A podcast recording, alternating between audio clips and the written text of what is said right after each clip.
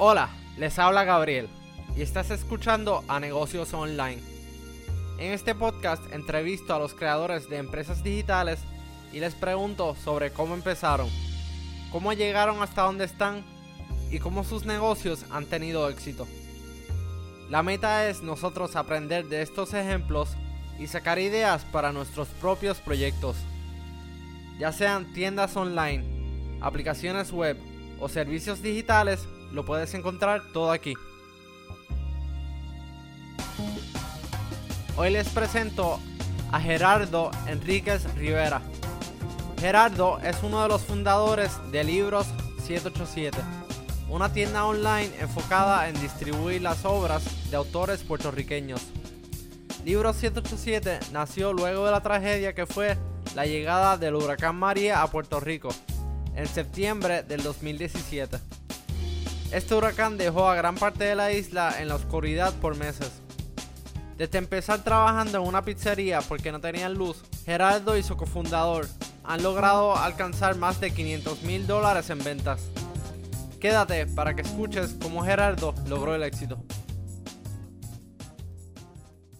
Gerardo, muchas gracias por participar de este podcast.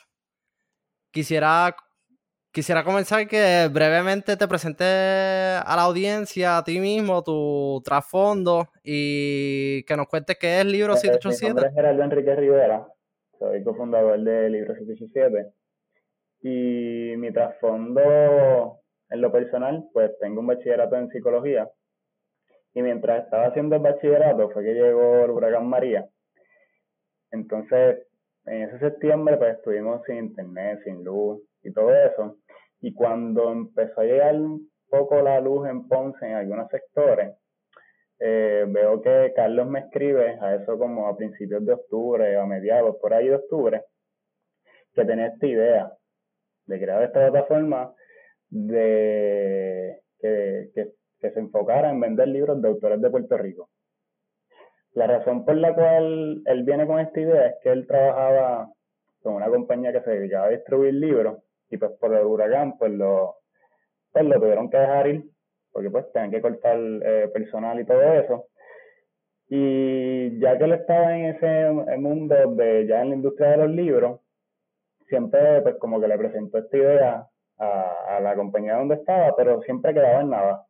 Más que él también tenía como este contacto con personas de que eran autores independientes de Puerto Rico y veía que había unas deficiencias en esa área y pues él dijo, pues ok, ya yo tengo esa parte en donde pues ya me metí en la industria y sé cómo es que se, se mueve la cosa ahí, sé el lado business, pero entonces la razón por la cual me contacta es que para cuando yo estaba en la universidad yo empecé un blog con mi pareja en la cual yo escribo y ella tira fotografía y mezclábamos los dos artes y pues además de eso pues compartía las cosas que leí y todo eso. So, era, es como como te dije ahorita fuera del podcast Carlos es el lado business y yo pues soy el lado más literario. Entonces era como ese junte entre dos eh, entre esas dos mentes. Y nació así Libro 87 nos pusimos de meta empezarlo el diciembre 5 y me acuerdo que nos empezamos a reunir en en diferentes fast food que tenían internet. Eh, después Carlos vino a tener luz primero que yo y llegó a tener internet primero que yo, so nos reuníamos allá. Pero todo esto con la meta de empezar el, del diciembre 5 para empezar a vender para Navidades. So, no sé si con eso te doy un poquito de, de, historia de cómo empezó todo, porque si sigo, eh, esos, esos meses fueron bien, bien drásticos para, para comenzar. Creo que una, una buena introducción y creo que ahí vamos a, dejar la gente curiosa, eh, pero quiero echar un poquito más hacia atrás. Yo sé que eh, tienes, tú tienes un trasfondo de psicología de la Universidad de Puerto Rico, ¿correcto? Sí. Eh, ¿cómo, cómo, cómo, tú cómo hiciste el brinco del, del, pues, de haber enfocado en psicología, también en literatura, al mundo de los negocios, o sea, que ¿de dónde salió esa chispa empresarial? Pues realmente la chispa empresarial la vine a aprender estando ya dentro del libro 7, porque mi lado es como más artístico y más psicológico, que no, no tiene nada que ver. Al principio, de hace tiempo, como que uno de los planes era estudiar contabilidad, pero después cuando pasan los años y tú llegas a las high te das cuenta de que no, no, eso no era lo que quería. Pues te puedo decir que realmente el lado empresarial lo vine a aprender ya estando dentro del negocio con Carlos, porque por mi persona, por el lado de escritura, pues como que uno quiere, ah, pues quiero tener mi libro, y eso no es tanto business, sino como que pues quiero, quiero hacer esta obra y venderla, pero no como que quiero crear un negocio de, de, de, de vender libros, pues no fue algo que me pasó por la mente sí siempre tenía esta como esta, este sueño diciéndolo a mi pareja cada vez que íbamos allá a una librería en Ponce, como que entre en algún momento yo quisiera trabajar en una librería o tener una, pero no era algo como que me había puesto un mindset de que, ok, dentro de dos años yo quiero hacer esto.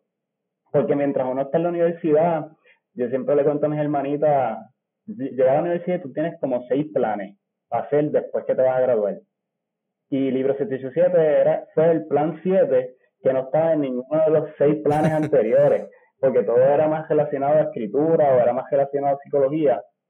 Y pues realmente pude mezclar las dos cosas dentro del negocio. Pero es, eh, es algo bien curioso cuando hablo con las personas de esto, porque no, no es como que me visualizaba teniendo un negocio propio, pero sigue haciendo algo propio. En, cierto sentido, o sea, hacer, ser autor, o sea, no es exactamente un negocio, pero sí hasta cierto sentido requiere, o sea, un espíritu empresarial, o sea, porque tú estás creando algo de la nada y tienes que, aunque no esté enfocado en vender literalmente el libro, tú tienes que, bueno, o sea, vender la visión de, de, tu, de tu literatura, de, de tus palabras. Eh, requiere que tú te mercadees requiere que tú, le, sepas, porque tú quieres poner tus libros en una librería, tú requiere que tú le pongas un precio y, y, pues, le das un por ciento, eso requiere saber cosas básicas de negocio para pues, para llevar tu, tu obra a diferentes espacios. Pero como te digo, era algo como a nivel individual. Eh, no, no como que lo, lo, lo visualizaba a hacer lo que hoy, lo que estoy haciendo hoy. ¿Y cómo, cómo cruzaste con caminos con Carlos, tu cofundador? Creo, creo que los dos son apasionados por el fútbol. Sí, así, eso, indagaste, indagaste bien, porque esto no mucha gente lo sabe. Carlos y yo nos llevamos más o menos cinco años de diferencia y cuando yo hice la transición de jugar, de jugar pelota a jugar fútbol, como 16 años, eh, en la academia donde yo estaba, pues no había esa categoría para los que tenían 16 y 17 años. Entonces lo que hicieron fue ponernos a jugar con, con la categoría de los mayores. Pues yo tenía 16, Carlos tenía como 21 22 y llegamos a compartir ahí, en, jugando fútbol. Con esos 5 años de diferencia, pero eventualmente pues Carlos siguió con sus cosas, eh, después del juego y después que yo me terminé la academia con 17, que llegué a la universidad, nos llegamos a entablar conversación hasta que a veces, nos veíamos jugando fútbol en, la, en, el parque que está por casa, pero fuera de eso no era algo como que nos hablábamos todos los días ni nada de eso. Fue random.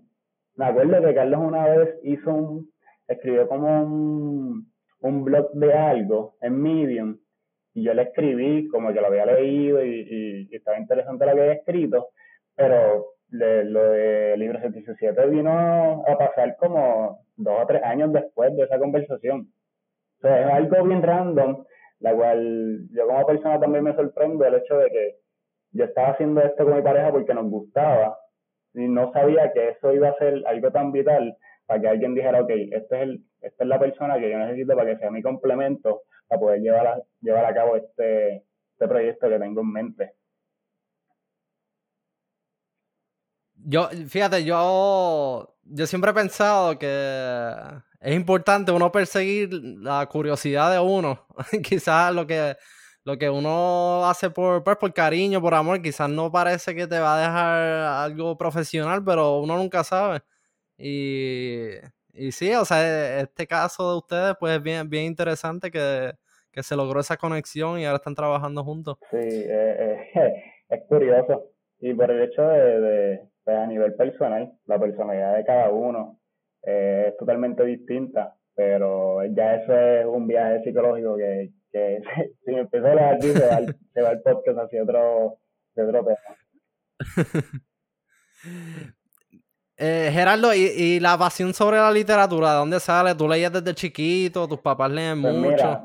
yo siempre digo que algo que yo vine a, tomar como hábito estando en la universidad, pero después hablando con mami, eh, me dice, no, pero si tú tenías de chiquito unas cajitas, ¿no te acuerdas que tenías ahí los libros de Caperucita, de los de los tres cerditos, era todo eso de chiquito, pero no, era que me los leían.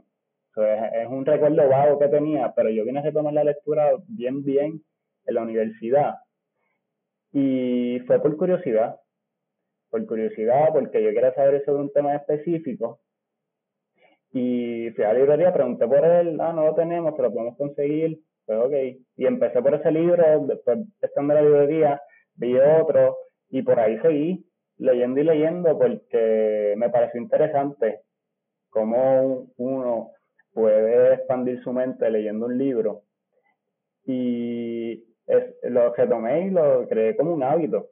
Después estando en la lectura es que entonces empiezo a escribir, pero realmente fue la universidad. Pues el, lo que le digo a mucha gente es que la escuela sí me dio cosas para leer, pero no me da libertad de yo escoger qué leer. Y yo encuentro eso como un mini problema en la educación y por la cual muchos jóvenes ven, la, ven en la lectura como algo aburrido. Y es porque tú no puedes ponerle a un nene de décimo o noveno grado octavo a leer el Quijote porque pues es, lo, es la obra más grande que existe y hay que leerla y porque no, no lo van a apreciar de la misma forma cuando si tú lo lees teniendo, qué sé yo, 25 o 30 años. Son cosas bien distintas, inclusive la misma literatura de Puerto Rico. A veces le dan a leer a jóvenes de séptimo, octavo, la charca, Yuyo, que quizás no es su mentalidad en ese momento. Si tú lo lees de adulto y tú dices, diante, qué brutal, eh, eh, este autor plasmó esa época de Puerto Rico y tú te la disfrutas. Pero tú estando en séptimo o octavo grado, eh, es como tú le estás quitando a un niño la, la, ¿cómo se dice? La, ay, ¿cómo? Sí, el, el, gusto de que, mira, existen más libros. Yo lo que le digo a los jóvenes, a mis hermanitas en este caso, que pongo siempre de ejemplo, es que hay un libro de todo si a ti te gusta el baloncesto, hay un libro de eso. Si a ti te gusta eh, cualquier tema, hay un libro de eso y por ahí puedes empezar. Ese es el problema cuando pues te imponen y lo que hace es que los aleja. O por eso mi, mi, lectura empieza en la universidad, porque pues de chamaco pues me imponían muchas lecturas que quizás no, no, era mi, no era mi gusto en ese momento. Eh, yo, yo concuerdo. De, de hecho, también yo, yo creo que algo que falta mucho pues, en el contexto de la escuela es que te mandan a leer, qué sé yo, el Quijote. Y es que para tú disfrutar del Quijote tienes que saber el contexto de, de España, del mundo, de ese tiempo. Exacto, no. exacto. No, no porque sea la clase de español, pues tienes que leértelo y ya. No, son muchas cosas externas para que tú lo puedas disfrutar bien. Volviendo ahora hacia pues al contexto del huracán María, para, para los que no sepan, pues en el 2017, en septiembre, ¿verdad? Correcto, septiembre, septiembre, del, del 2017 vino un huracán a Puerto Rico que fue histórico, este causó una catástrofe aquí, pues que no ocurría quizás hace 100 años, eh, nos dejó sin agua, sin luz a millones de personas eh, por meses. Fue un desastre, este, causó una un flujo masivo de la población a los Estados Unidos, este, bueno, en busca de refugio, otras oportunidades. Pero también durante ese periodo, pues fue como un periodo de mucha creatividad, este, también de gente que se buscó reinventar. Y dentro de ese contexto, pues entran ustedes, este, que aquí pues fue parte del nacimiento de, del libro 787. ¿Nos puede, nos contar más de, bueno, o sea, de, esos primeros días, este, cómo, cómo surgió la idea, cómo la empezaron a desarrollar? Pues mira, Carlos cuando me escribe, me escribe con esa idea de querer hacer una página online de vender libros de autores puertorriqueños. Cuando, pues, eh, me parece interesante y le dije, pues dale, pues no tenía nada que perderle. En ese momento yo estaba en la universidad, mi último año ya, y lo que yo hacía era ser coach de fútbol. Aunque no puedo no, pierdo nada. Eh, Carlos me escribe como que, mira, no, no tenga muchas expectativas de esto, es algo que, pues, que, que pensé, pero no, pero pues vamos a ver qué pasa. ¿Qué pasa cuando nos reunimos? En esa primera, en esa primera reunión, pues sacamos el nombre. Sacamos el nombre porque la razón principal, además de las deficiencias que había visto Carlos en, la industria cuando estaba en la industria de libros anteriormente, es que cada vez salían más y más noticias, como tú dijiste, de puertorriqueños que se iban. ¿Qué pasa? Que, que estos libros no están en Estados Unidos si lo encuentran, ya sea por Amazon o cualquier otra página, tienen, o no están disponibles o tienen un precio súper alto. Y entonces, la cantidad de puertorriqueños se está vendiendo, más como pasó el huracán, las librerías estaban cerradas, todo el mundo estaba como trancado, pues, digamos, pues mira, vamos a hacer esto, como le he dicho ahorita, vamos a lanzarlo el 5 de diciembre, pero ¿qué pasa? Que empezando, pues dijimos, pues mira, se va a llamar libro 787. Pues estuvimos un ratito pensando el nombre en esa primera reunión, pero pues es sencillo, libro y 787 porque es el zip Hay personas que, que, que, viven en Estados Unidos hace 10 años y todavía tienen el 787 como, como su número, no lo cambian, y es porque es algo que nos identifica. So, empezamos entonces a contactar diferentes autores independientes, algunos que de, algunos que Carlos ya tenía contacto, otros que yo tenía libros en, en casa y lo que hacía era buscar a ver si había un email dentro del libro, les escribíamos y estábamos buscando autores independientes presentando las ideas y poco a poco iban llegando. ¿Qué pasa? Se acerca esta fecha que es el 5 de diciembre y, lo que nosotros tenemos en la página fluctuaba como entre los 30, 50 títulos solamente. Y era como que ya entre, si nosotros lanzamos mañana, ya dijimos que lo íbamos a hacer, no podemos, podemos empezar así, pero va a estar bien vaga la, la, pues la, la página. Que ese, esos dos, me acuerdo que dos días antes nosotros lanzábamos martes 5 de diciembre y el viernes eh, nos contestan el Instituto de Cultura de Puerto Rico y nos contesta Publicaciones Puertorriqueñas. Ambos nos contestan que son dos editoriales grandes en Puerto Rico y nos dan su catálogo. nosotros estuvimos viernes, sábado, domingo y lunes y el mismo martes subiendo libros, subiendo libros, subiendo libros, que los catálogos de ambas, de ambas editoriales son grandes. El instituto tiene libros, pero hay libros viejísimos que ellos tienen todavía, que aún tienen copias. Estábamos subiendo todo hasta que pudimos entonces el 5 de diciembre abrir la página, decir que estábamos en vivo y teníamos como entre 200 a 300 o 400 libros más o menos en la página ya y estuvimos como dos semanas así hasta que nos contactó Norberto González, que son de la librería, librería Norberto, que una que está en Río Piedra y otra que está en Plaza de la América. Y me acuerdo, yo tenía clase, yo no subí, Carlos fue y se reunió con ellos y nos dieron su catálogo tanto de Gaviota, que es una publicación de Gaviota, que es una editorial, eh, ediciones Huracán y ediciones editorial cultural también. nos dieron esos tres catálogos y eventualmente, como iban las cosas, pues nos dieron acceso a cualquier libro de Puerto Rico que tuvieran en la librería.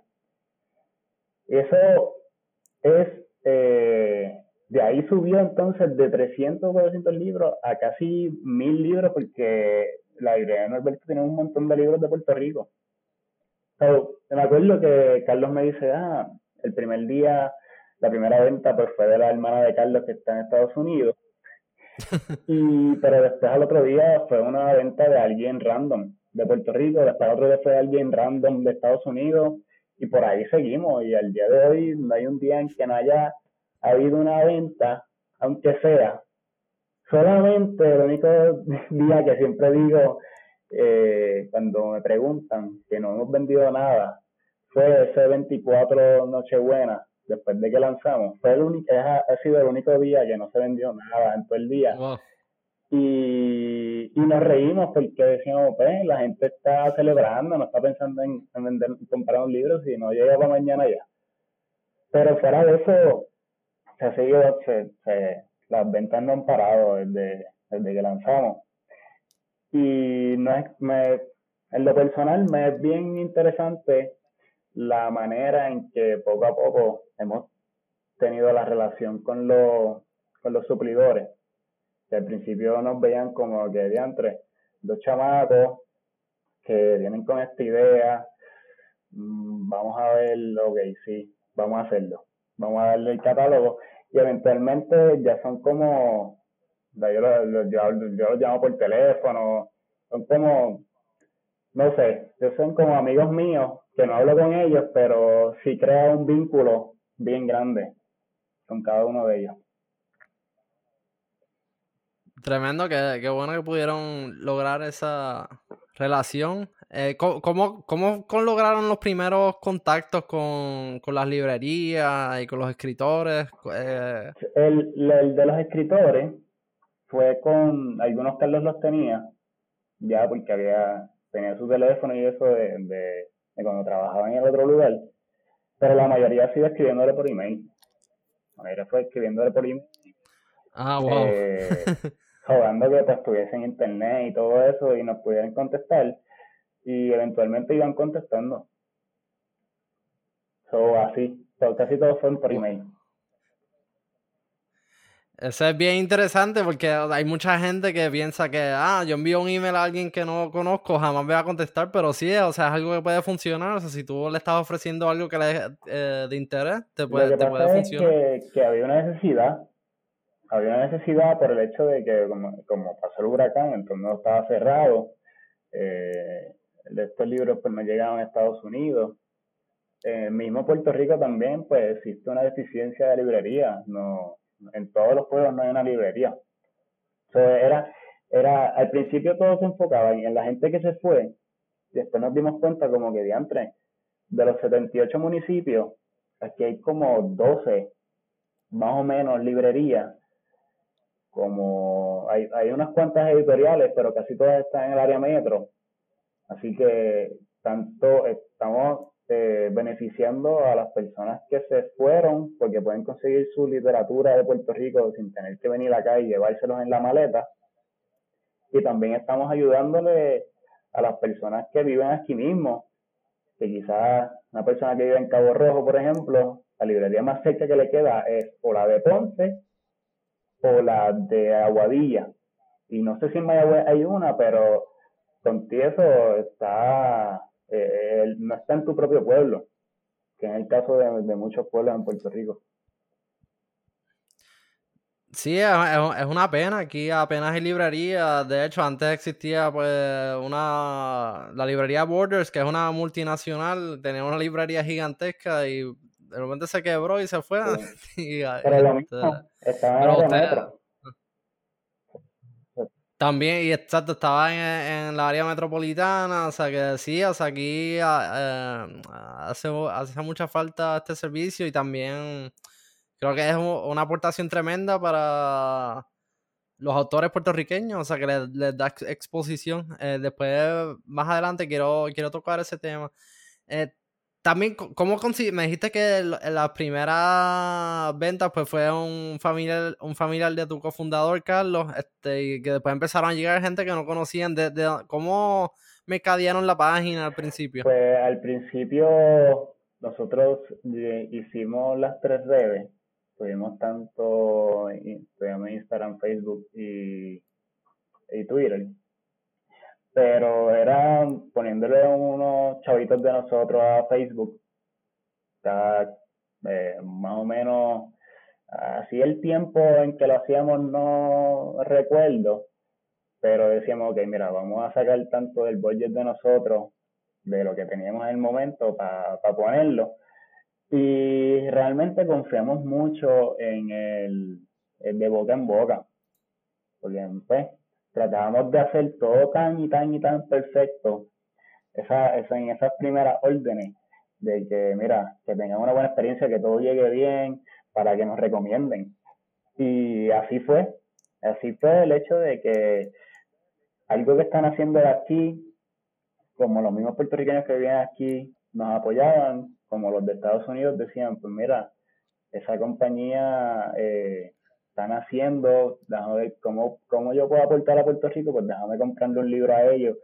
Y es lo que nosotros eh, apostamos, el hecho de que, mira, los que nos compran tengan una buena experiencia y por esa buena experiencia entonces nos, nos recomienden. Pero entre Facebook y las recomendaciones fue que fue llegando a las personas poco a poco a nuestra página. Excelente. De hecho, quizás mucha gente que nos escucha y se preguntan, pero ¿cómo, cómo, esta gente va a competir con Amazon? Pero sí, o sea, eso, eso es una manera. O sea, ustedes dan una experiencia eh, mucho más allá de lo de Amazon. He visto que ustedes incluyen este marca libro eh, dentro de los envíos. Este, ¿Qué más ustedes hacen así para, pues, para dar un, cuidado especial a los clientes? al principio, nosotros metíamos una notita que decía las palabras exactas no me acuerdo, pero era como que gracias por, eh, era como agradeciendo su compra y que con eso estaba ayudando a la cultura de Puerto Rico. Era, era, como un mensaje así y lo poníamos dentro de la notita, incluyendo con un, bookmark. Y, y eso era, eso era simplemente lo que, lo que poníamos dentro del paquete. Brutal, brutal. Em, entiendo que más hacia adelante participaron de varios programas eh, de apoyo a empresas aquí en Puerto Rico, em, empezando por eh, Startup Puerto Rico. ¿Nos puedes hablar de esa experiencia de, de Startup eh, pues PR? Como Startup nos pedía que fuésemos solamente los martes allá, pues Carlos era el que iba. Eh, lo mismo con, después de eso con Pre 18, Carlos, a los dos programas Carlos era el que iba, porque yo todavía estaba en mi último año de universidad, ya ese era el segundo semestre cuando ocurría eso, Startup la empezamos como en febrero y pues Pre 18 fue como en abril, entonces con todo esto del huracán, pues las cosas se atrasaron, yo vine a terminar la universidad como en, como en junio. Sea, los dos programas, Carlos literalmente la mayoría del tiempo fue solo. Yo me vine a integrar a él ya cuando me gradué en junio eh, para, para el 18. Así que no, así la experiencia de cómo fueron los dos programas, no puedo hablar mucho. Yo sí sé que Staros PR pues nos da una, eh, además, siempre eran, eran como 10 semanas y siempre llevaban un mentor y también tenemos una, como una mentora personal que que, como que nos reunía y hablaba de cómo iba el progreso, de las cosas. era, era esa combinación, estar PR.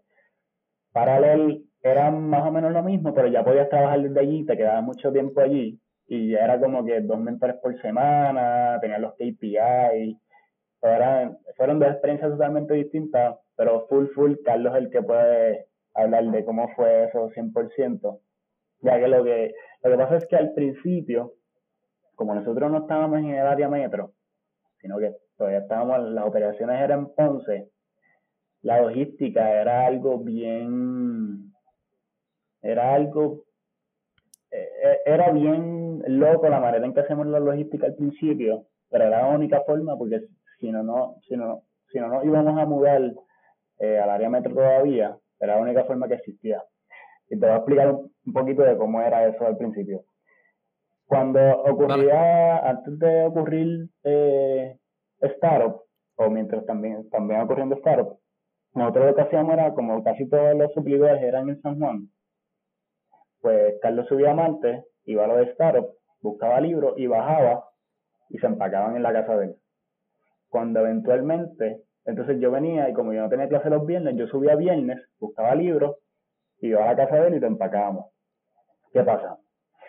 Cuando empieza pre-18, que ya requiere que Carlos esté más tiempo allá, pues Carlos lo que hacía que subía los martes y, ya, eh, para pues entonces en pre-18 ya lo que había que hacer era eh, una persona que hacía como que el internship con nosotros, amistad de nosotros, pues iba con Carlos los martes para allá, buscaba el libro y entonces bajaba él. Y entonces yo, lo mismo, yo iba los viernes, buscaba libros y bajaba, y entonces ya la operación se movió de casa Carlos a mi casa. Y en casa eran que entonces hacíamos las cosas hasta que yo me pude en verano mudarme para allá a Metro y entonces hacer las operaciones desde para ver como tal. Y, a todo esto, ustedes a, mano, empacando todo, ¿verdad? Todavía este... es así. todavía. Todavía es así, todavía. y, y cuánto, entonces, eh, bueno, más, más, más adelante quiero entrar a la parte de, de, cómo manejan las órdenes, pero, o sea, no, ustedes no tienen mucho inventario, ¿verdad? O sea, Sí, la mayoría de nosotros es a consignación siempre fue el modelo de negocio que empezamos desde el principio. A los autores independientes pues le pedíamos de 3 a 5 copias. Si se vendían, pues le pedíamos más. Y en cuanto a, a, ¿cómo se dice? En cuanto a las editoriales grandes, pues no. Pues lo que hacíamos era que a lo que se vende, pues lo íbamos a buscar. Eso es. En verdad, eso es buenísimo porque le o sea, le minimiza el riesgo muchísimo. Sí, pero ya realmente hemos entrado poco a poco en tener inventario. La mayoría son de, de, de libros de hispanohablantes, de autores hispanos. Pero ya eso es otro tema y quizás tocamos más adelante. El, yo sé que, volviendo un segundo a Star PR Pre-18, yo sé que Pre-18 les da un poco de apoyo financiero. ¿Star PR también o, es solamente más enfocado en la mentoría? PR fue, fueron 15 mil, Pre-18 fueron 20 y para el 18 fueron 40. So, entre los, entre los, entre los tres fueron 75 mil.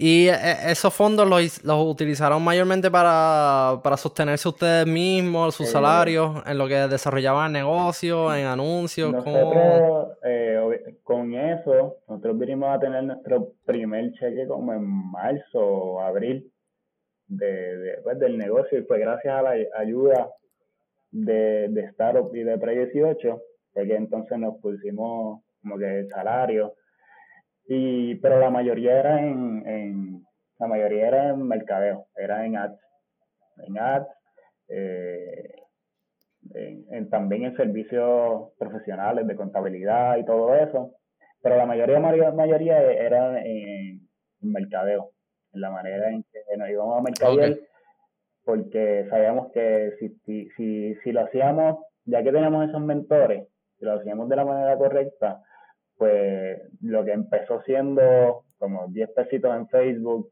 y de boca en boca, se podía como que triplicar gracias a la ayuda. Y así fue. Excelente. ¿Y los anuncios los manejan entre tú y Carlos o tienen alguien que se especializa en eso? en Facebook y los artes que se hacían para, para correr las redes y el marketing también por email es Carlos. Carlos es el que se encarga de esa parte. Eh, y ha sido entre aprendiendo y desaprendiendo, eh, acertando, equivocándonos, bueno, equivocándose, acertando, equivocándose, y hasta que poco a poco pues uno le va corriendo el ritmo. Pero pues con, con, pues, con las ayudas, pues te da más break de tú como que experimentar más y ok, esto no funciona, porque no es lo mismo tú tener eh, 20 pesos para poner en ads y equivocarte y tu diantre. Día que, mira, ok, nos están ayudando, pues el dinero más la mentoría, pues vamos a hacerlo lo más posible correcto, posiblemente correcto, pero si me equivoco, pues, pues ok, pues ya, ya no lo vuelvo a hacer por esta área, sino que también tengo dinero para entonces experimentar por esta otra. Y así, todavía el día de hoy seguimos aprendiendo y desaprendiendo. Eso es todos los días. Brutal. Y la, y la entiendo que la tienda la tienen este, utilizando la plataforma de Shopify. Eh, ¿Cómo aprendieron Shopify? Eh, ¿cómo... Carlos siempre le ha gustado esto del e-commerce. Y el que me presentó Shopify fue él. Le, realmente Shopify es bien friendly user. Y a, mí, como en el área de, operaciones y logística, me ayuda un montón el análisis de lo que se vende, lo que no se vende, el, el, track de las órdenes. Es bien friendly user y, y realmente es buenísimo. So, si tú estás empezando tu, tu e-commerce, eh, Shopify te lo recomiendo al 100. Inclusive han pasado cosas y se les escribe a ellos y ellos responden eh, como que ayudan. No es como que te dejan ahí en el vacío a tú resolverlo todo. es buenísimo. Y le siguen añadiendo cosas. desde que nosotros empezamos en el 2017 a hoy, Shopify ha cambiado mucho.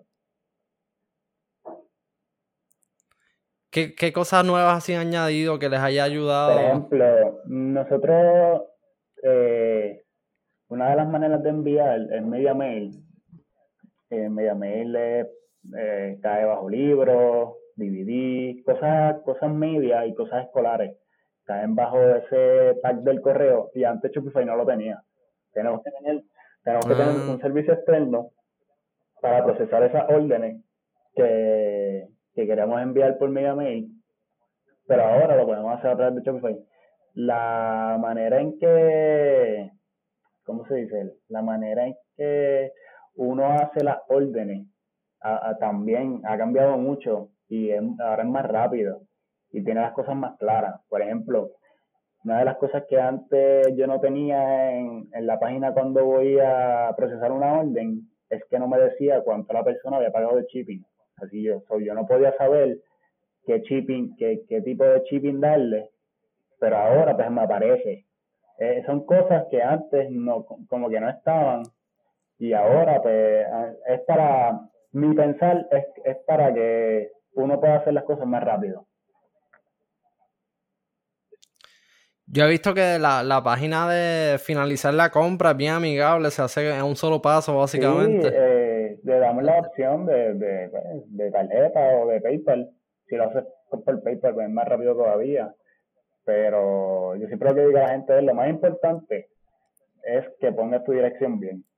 Eso es lo más importante. Todo pedido online con tu dirección bien, porque si no, tú pasas un mal rato y después pues, le echas la culpa al, vendedor y el vendedor no tiene nada que ver. Y, entonces ahí viene los encontronazos, pero es bien friendly user. Yo, yo creo que en, países latinos quizás pasa mucho que a veces las direcciones no son muy confiables. como que eh, es difícil a veces hacer que lleguen las cosas bien. Em, vi, vi, que hace cinco meses llegaron a los 500 mil dólares en venta. Este, más, más o menos, primero que nada, felicidades. Eso es un montón.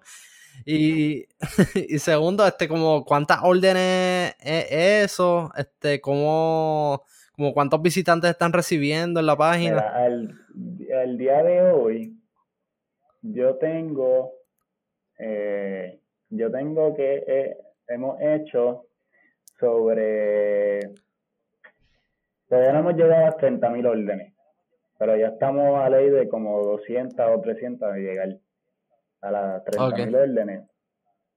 Y eso, si, si hace cinco meses llegamos a los 500.000, Pues ahí estábamos como en las 25 mil por ahí, 25 mil órdenes. Más o menos. Más o menos, porque esto de la pandemia lo que hizo fue triplicar las cosas. Pero otro dato bien interesante en cuanto a, eso es que pues ya en total de libros que hemos enviado han sobrepasado los 33 mil. La última vez que yo saqué cálculo en libros, porque pues nosotros vendemos DVD y hubo un tiempo en que vendimos también café, pero en libros sobrepasaron los 33 mil eh, y lo que llevamos son dos años y medio, todavía no hemos llegado a tres. no, no sé, no sé, es que lo que pasa es que la pandemia, nosotros la comparamos, cuando llegamos a los 500 mil, hace cinco meses, yo creo que todavía no estábamos, eh, todavía no estamos con lo del COVID, así de que hubo cuarentena y todo eso. Pero lo que hizo la pandemia fue eh, triplicar las cosas de una forma tan absurda que no te puedo, no te puedo decir, ok, eso de 500 mil lo vamos a duplicar en tanto tiempo porque estamos viviendo unos tiempos bien ambiguos y es algo bien sobrenatural, ya que la pandemia, eh, eh, la pandemia para nosotros ha sido mejor que lo que han sido las navidades pasadas, que fue la de las mejores. De, siempre las navidades es bien, son, son, son épocas donde los negocios venden mucho pero la pandemia, pues lo que hizo fue explotar eso y ser una super Navidad para nosotros. En pleno, en pleno abril, mayo, junio, que son meses como en un, un año normal, son meses medio flojos, porque la gente pues viaja mucho, no está pendiente en comprar cosas porque no va a haber nadie en la casa, este, los niños pues terminan las escuelas, so, no, es, algo bien random, pero sí. ¿Y cómo pudieron manejarla o la, e, esa demanda así tan dramática, ese aumento en, en demanda tan dramático este, en medio de la pandemia? Pues mira, eh, siempre nosotros, ahora mismo nosotros somos tres personas. Carlos se encarga de crear los contactos y relaciones con otros, con otras como se dice, con otras editoriales, con otras colaboraciones con otras industrias que no tienen nada que ver con libros, eh, el área de mercadeo y los ads y todo eso, el email, eh, crear los emails y todas esas áreas más relacionadas a negocios. Eh, el otro muchacho que está con nosotros, que es Carlos Lavoy, lo que se encarga es de tirar fotos y el, contenido de redes sociales, fotos, videos, eh, los stories, eso es él. Mi área, que es el área de operaciones, yo me encargo de, pues, hablar con los suplidores, de crear la, empacar las órdenes y todo eso. Y la manera en que nosotros eh, pudimos sobre, sobrellevar esta pandemia, ya que estuvimos como un mes y medio con la página abierta, pero sin nosotros estar operando, eh, fue que cuando nosotros llegamos a finales de abril, principios de mayo, Carlos iba a empacar. Algo que hacía yo solo, tuvimos que ponernos los dos a hacer porque había un montón de órdenes pendientes. Las órdenes llegaban a treparse como las mil de estar pendientes. Y día a día seguían entrando, seguían entrando, seguían entrando, seguían entrando. Entonces, el hecho no era, el hecho no era que que las órdenes no iban a salir. El hecho de nosotros era que como los suplidores de nosotros mm, tenía que ser, como esto de la tenía que ser como que un día en específico, eh, me, despachan los libros en tal día, entonces pasaba una semana sin despacharnos, o cuando venía la otra semana tenía un montón de libros también para despacharnos, y las cosas se atrasaban, entonces los emails de la gente preguntando por su orden, de marzo y era como, era, fue un struggle poco a poco que realmente supimos superar por simplemente ser paciente y, y, y siempre entablar conversación, tanto entre Carlos y yo como los suplidores y nosotros. Y yo siempre eh, le digo a Carlos, y a Charlie, que así es como que le decimos a Carlos la voy acá, yo realmente yo aprecio mucho la relación que yo he establecido con los suplidores. Porque sin esta, si este vínculo no se hubiese formado mientras estuvimos en los tiempos normales, yo creo que no, no hubiese sido bien fácil poder sobrellevar todo todos estos días. Que estuvimos así con ese struggle de muchas órdenes, muchas órdenes, muchas órdenes sin poder despachar. Y la gente estaba como histérica, pero entre el diálogo de los superiores nos decían y nosotros decíamos a los clientes, pues tuvimos como que apagar un poquito el fuego, pero el fuego seguía estando. Al menos era un fuego que, pues, que le estaba dejando sí, ingresos. era un buen fuego, exacto, era un buen fuego, pero obviamente uno quiere que las personas pues no pues, pues, tengan una buena experiencia y no, no es como que piensen, ah, estos mejoraron los chavos, llevan un mes o dos meses sin enviarme el libro, esta gente se joda o qué sé yo. siempre también, también le estuvimos comunicando a las personas en email blast de que mira, esto es lo que está pasando, este es el update que nos dio tal supridor, si tu libro es de aquí, pues mira, se va a tardar tanto. So, es entre paciencia y diálogo pudimos sobrepasar estos días. Me imagino que era una presión brutal, o sea, tú tenías a tanta gente esperando que por los envíos. Realmente, como Carlos estaba agregando con el Customer Service en ese momento, era como una cadena de que él ya veía ese email, me escribía o me decía, si estoy en la oficina, mira, ya está orden, diablo, pues a esa orden le falta, le falta este libro. Y era como, sí, yo todos los días eh, trataba de empacar lo más que pudiese, lo más que pudiese, lo más que pudiese, porque, pues, eh, no, no quería en lo personal que las personas pensaran que no, que no íbamos a cumplir con ello esa parte, sí, esa parte es clave. Y bueno, o sea, parte de la de la marca de ustedes, o sea, darle una buena experiencia. Hay, personas, que... me interrumpa, pero hay personas y hay personas.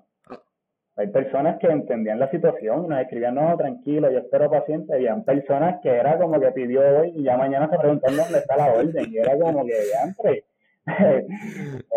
pero,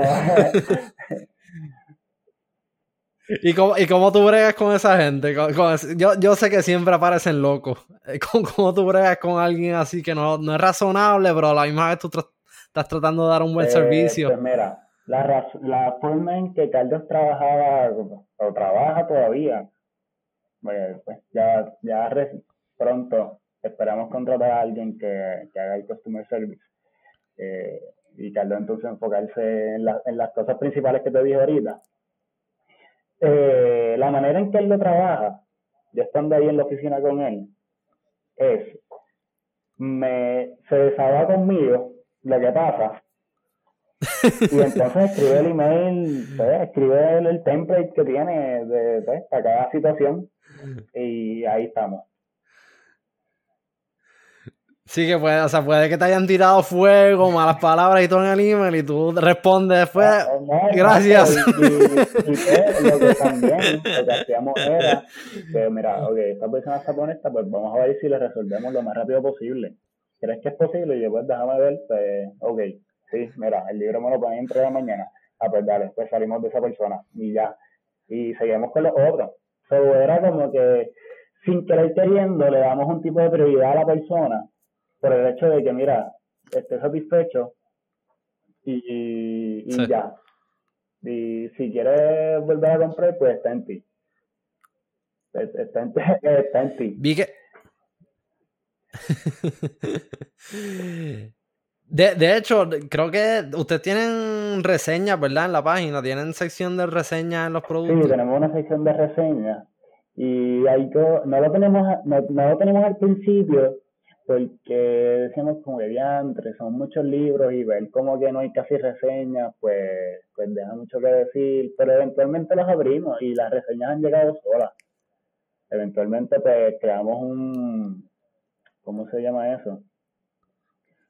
Es como un email que si tú compras tal libro, pues te llega otro email eventualmente preguntando por una reseña mm. tantos días, tantas semanas después, eh, unas semanas razonables de que de que te pudiste haber leído el libro y lo puedes reseñar. Y eso también ha ayudado a que personas reseñen. Hay otras que han ayudado por sí solas, y eso está cool. Chévere. Vi, que también para comienzos de la pandemia sacaron varios libros gratis, digitales, y también este libro bastante accesible, 9.99. ¿Cómo, ¿Cómo fue eso? ¿Y si les ayudó a promover el servicio? Pues, como estaba pasando esto, pues nos reunimos los tres y dijimos, pues mira, este, vamos a meternos al ebook. Encontramos un, como un app en Shopify en la cual cuando tú compras un ebook lo que te llega es un email y tú puedes bajar el ebook desde ahí. Obviamente le ponemos las políticas de que mira, no se puede reproducir este libro eventualmente. Eh, y nos ayudó, nos ayudó durante la pandemia. Muchas personas, incluyéndome, eh, dieron sus libros, eh, dieron sus libros gratis para, pues, para ¿cómo se dice? Para cooperar con personas que querían leer, pues quizás no tengan dinero, pues mira, te damos, te damos estos ebooks gratis, los puedes bajar y disfrutártelos.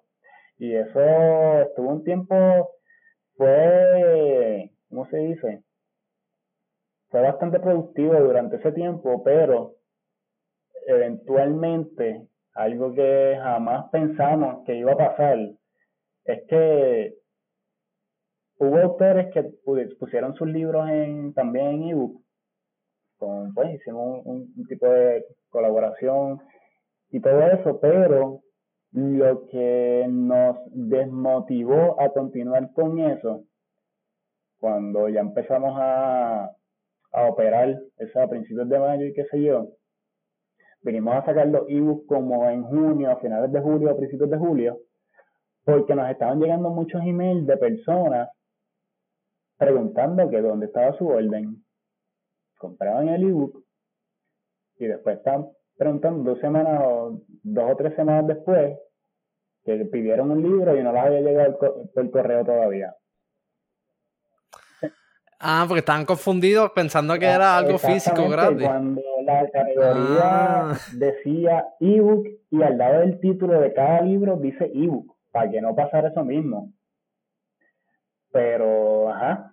Entonces, era como que, ok, mm, no es que esto, le podemos sacar potencial a esto, pero a largo plazo, algo que necesitamos ahora mismo.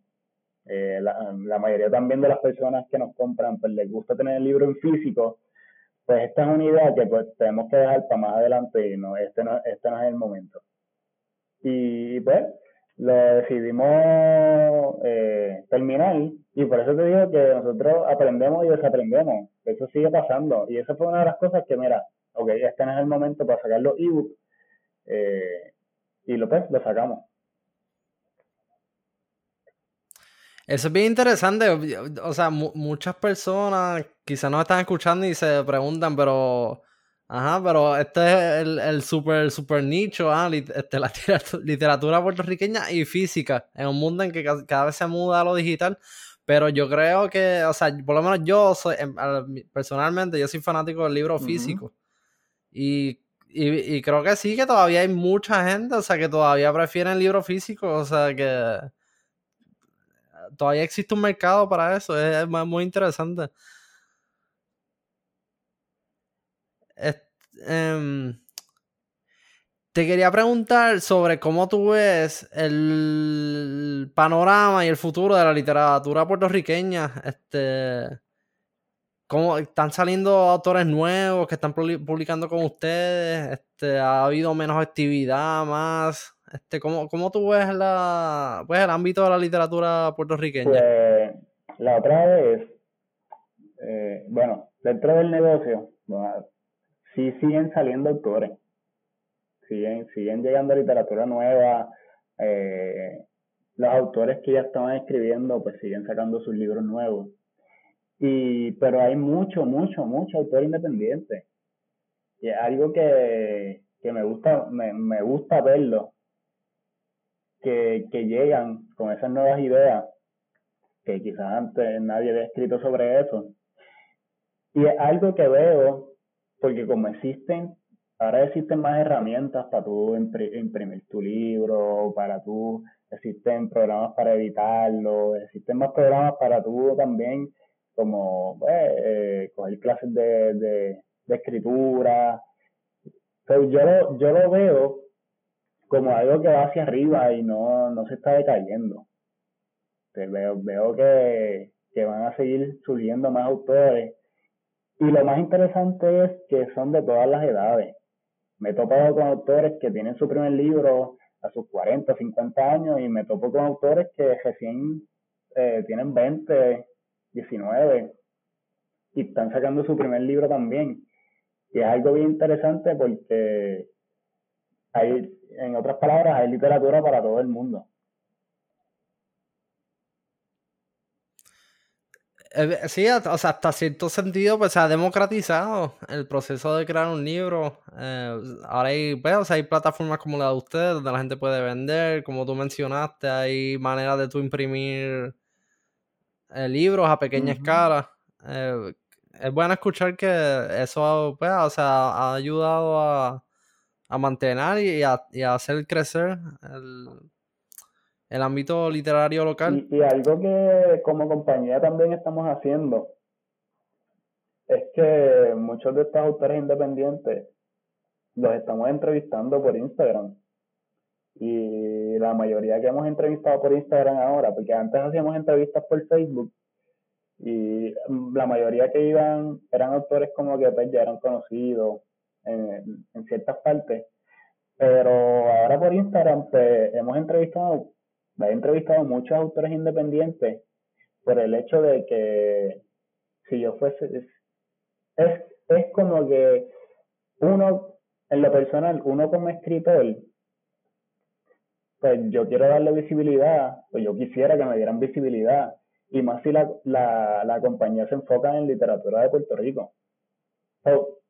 Esta iniciativa que tomamos de la pandemia para acá, de entrevistar a autores independientes, en su mayoría, en Instagram Live es para darle visibilidad a ellos, a su libro, eh, que muchas veces las personas ven el libro, pero quizás no ven quién es, quién lo escribió.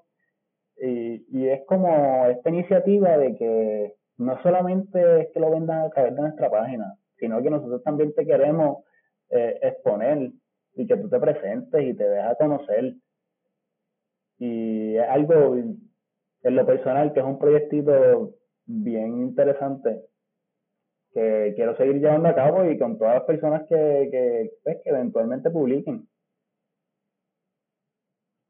Yo creo que es excelente iniciativa y, tiene muy buena sinergia con el negocio de ustedes, o sea, porque a la misma vez que ayudan a estos autores y los exponen, que quizás ellos no tienen destrezas de mercadeo, quizás no tienen la plataforma, ustedes se la dan, pues también están generando demanda este, para sus productos y, y ayudando a los autores a, generar su, su ganancia. Este, de hecho, yo eh, el último libro así que leí de Puerto Rico fue El, Resplandor de Luz Bella, que de hecho me, ah, fascinó. Este, pero sí lo buenísimo. ese yo lo descubrí gracias a un podcast. Este, si yo, si no fuese porque yo escuché una entrevista con el autor en un podcast, yo jamás hubiese descubierto ese libro.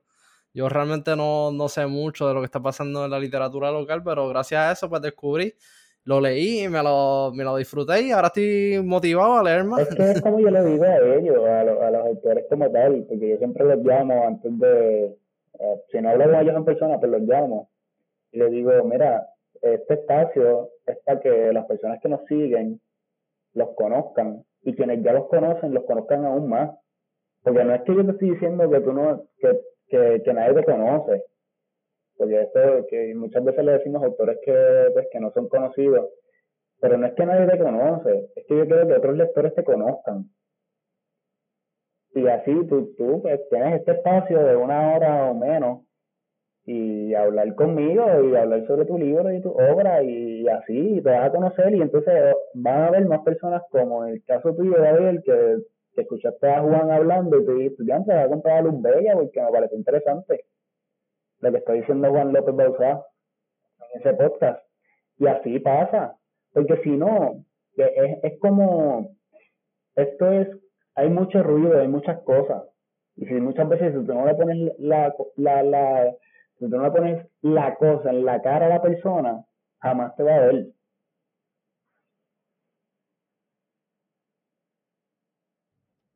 Y ese proyecto lo estás llevando, tú, o sea, tú eres el que está llevando las entrevistas. La mayoría del... sí, la mayoría sí. Hay otro también, otra dinámica que estamos llevando en el Instagram, que es entre Isla Caribe y Charlie. Ellos hablan sobre temas específicos de historia, pero con los autores pues quien, quienes hablo con ellos, pues soy yo.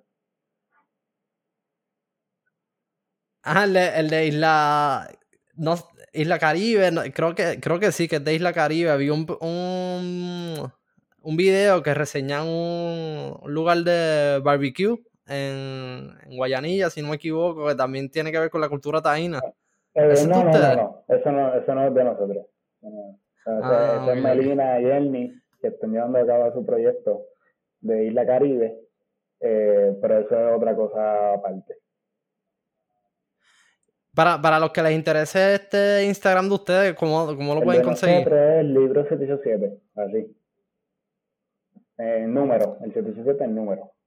No, no en palabras. Okay. ¿Y tú tienes algún eh, proyecto literario que quieras compartir con, con, los que nos están escuchando? Pues, personalmente, pues tengo un blog que se llama sitocatoca.com en el cual ahí escribo cuentos, microcuentos, anécdotas personales, tengo una serie, también puse por ahí el podcast que tengo de por qué. Y esa es mi página. Ahí yo escribo todo lo que, puedo decir todo lo que yo quiera, porque pues, ese es mi espacio. Excelente. Eh, ¿Hay algo que no te haya preguntado, que quieras discutir este, sobre el libro 787 o tus proyectos? Pues, fíjate, algo que quisiera puntualizar es que además de que pues, nosotros pues, nos enfocamos en la literatura puertorriqueña mayormente, también estamos añadiendo títulos, que creo que ahorita lo dije, de libros hispanos, y, pero todo en español. Todos autores hispanos y también que el libro esté en español, porque nos damos cuenta de que quien nos compra es porque realmente nos quiere apoyar y no porque, ah, ya entre, son, son libros de y están vendiendo libros de otros países. No, esa no, es la mentalidad, sino nos compra porque realmente nos quieren apoyar y mientras nos damos cuenta que mientras más literatura le traigamos, pues mejor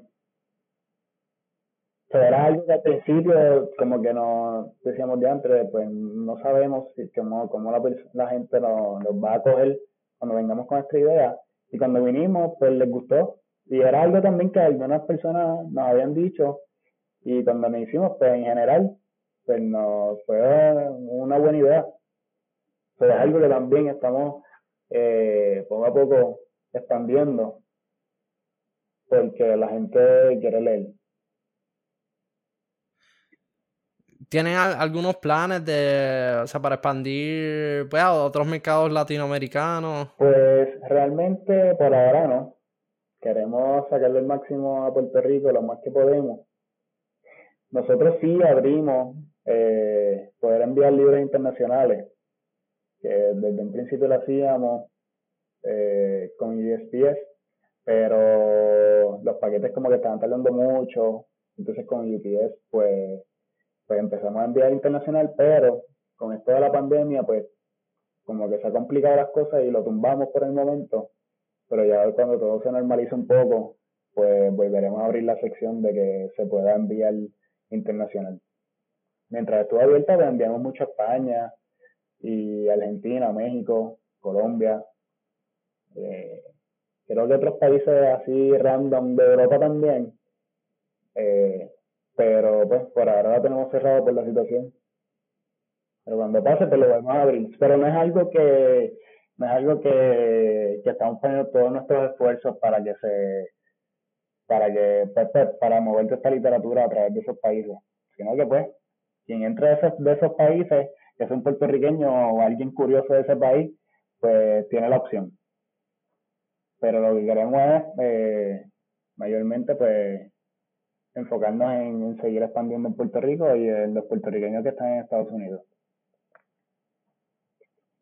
Excelente, en verdad me, me, me, me, fascina y me encanta, o sea, que, que esté, bueno, o sea, un negocio, o sea, que puede parecer bastante nicho, o sea, le da para, o sea, usted, eh, tú y Carlos trabajan a tiempo completo en esto, o sea, que le da para sostener a, los dos, ¿correcto? Sí. O sea, que, que me, me, encanta eso, o sea, que, que, el, que un, un, un producto bastante nicho, pero a la misma vez, o sea, de hecho, me recordé ahora, este, eh, yo los he escuchado a ustedes, que tienen, a ustedes tienen como patrocinar el podcast de plan de ah, contingencia. Sí. Eh, este, ¿cómo, ¿Cómo salió eso este, y cómo les ha funcionado? Pues llegó un momento en que dijimos como que diantre cómo podemos hacer colaboraciones con diferentes podcasts de Puerto Rico, pero que vaya atado a la literatura, a, lo que se lee mayormente aquí. Y en Puerto Rico se lee mucha historia, y se lee, se lee mucho, se lee mucha historia. Y pues habíamos cogido tres podcasts, uno fue Radio Independencia, el otro fue Plan de Contingencia y el otro fue Puestas para el Problema. Esos tres podcasts eh, y con pues, los que aún nos mantenemos así colaborando es con plan de contingencia y puesta por el problema. Y pues, no sé si puesta por el problema sigue grabando podcast. es que ellas paran y siguen y ahora mismo no sé si están activos, pero yo sé que plan de contingencia pues es más que hemos tenido pues una, un, una colaboración fuerte. Y fue así, así de que los contactamos, nos reunimos y hemos tenido más ideas más allá de simplemente patrocinar, eh, patrocinar el podcast, pero pues con todo lo de la pandemia, pues todo se tuvo que aguantar y, ha sido eh, como simplemente ahí patrocinarlo y que entonces las personas que escuchan el podcast pues tienen un código de descuento en nuestra página. Pero eventualmente esperemos que cuando pase todo esto podamos retomar las ideas que, tenemos en mente, porque son buenas y sé que, van a gustar. Excelente. Finalmente, ¿tienes algún consejo este, para la gente que esté tratando de comenzar su propio negocio online o su propia tienda como la de ustedes? Eh, entre, tú sabes que es la primera vez que me preguntan, que me piden eso. Y realmente yo lo que pienso y le puedo aconsejar a todas las personas que quieren comenzar a hacer su, su negocio online es que el internet mm, no se puede usar simplemente para entrar a redes sociales y ya. Como que ahí me, me pongo como me pongo como, como ejemplo el hecho de que no, no me visualicé que iba a ser un, un negocio online eh, mientras está en la universidad, pero gracias al internet de que uno puede leer y buscar y ver videos y aprender, pues es lo, es lo más eficiente. Pero no solo eso, sino también, también hay que enfatizar con quién tú también haces el negocio. Si, si te rodeas de las personas que no son, pues no, no, no creo que esto vaya para arriba. Pero lo más es que tú, entre aprender si no sabes algo a través del internet o preguntando, y rodeándote de personas que realmente creen en tu proyecto, y más tú como individuo, creer fielmente en tu proyecto, son las tres cosas, educación, las personas y tú como individuo que puede llevar a cabo el negocio porque las herramientas están. Falta que plasmes la idea, le pongas un concepto de esa idea y la lance. Más allá de eso, los programas están también. No creo que, que sin ellos, como que hubiésemos, esto hubiese tardado un par de años más, sin los programas en que nosotros participamos. Pero mi consejo en resumen, para las personas que quieran empezar su propio negocio online, es que te eduques, ya sea por internet o preguntando.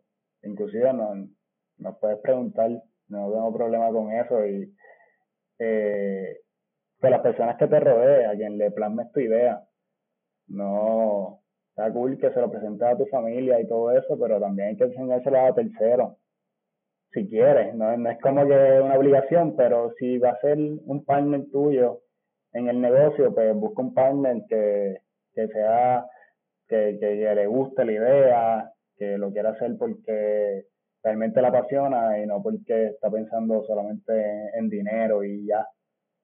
Porque si no, las cosas se van a caer. Este, llevar un negocio requiere más, más allá de, de dinero, requiere otras, requiere otras cosas.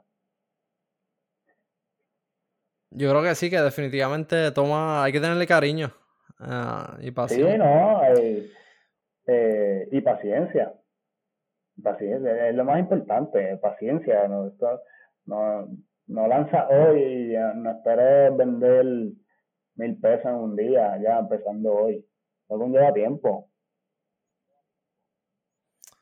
Definitivamente, sí, detrás de cada historia de éxito hay mucho tiempo de trabajo duro, eh, muchos años eh, detrás del, del, éxito. No, el ejemplo de nosotros es que tuvimos unos cuantos meses sin cobrar, confiando en que eventualmente íbamos a poder cobrar para poder pagar nuestras casas y eventualmente eh, tener uno puede comprarse cosas, ir al cine, pero conllevó tiempo. Conllevó tiempo. y, y, um, perseverancia de ustedes eh, y qué bueno en verdad que lo, que lo lograron. Bueno, Gerardo, eh, ya no, no, quiero coger más de tu tiempo, pero de verdad un millón de gracias por haber tomado el tiempo para participar en esta entrevista. gracias a ti por, por escribirme porque si no me hubiese escrito no, no hubiese sabido de ti. yo te tenía, pero no, sabía. gracias, gracias por contactarme. Qué pena que Carlos Boy no pudo estar con nosotros, pero ya eventualmente lo, lo, lo entrevistas a él solo. quizás quizá sería interesante, quizás de aquí a seis meses, un año, hacer una entrevista con ustedes dos juntos y que dé un, un update de, de, de, que han logrado. Eso hasta, hasta yo no sé qué va a pasar. Eso va a ser interesante. Definitivo.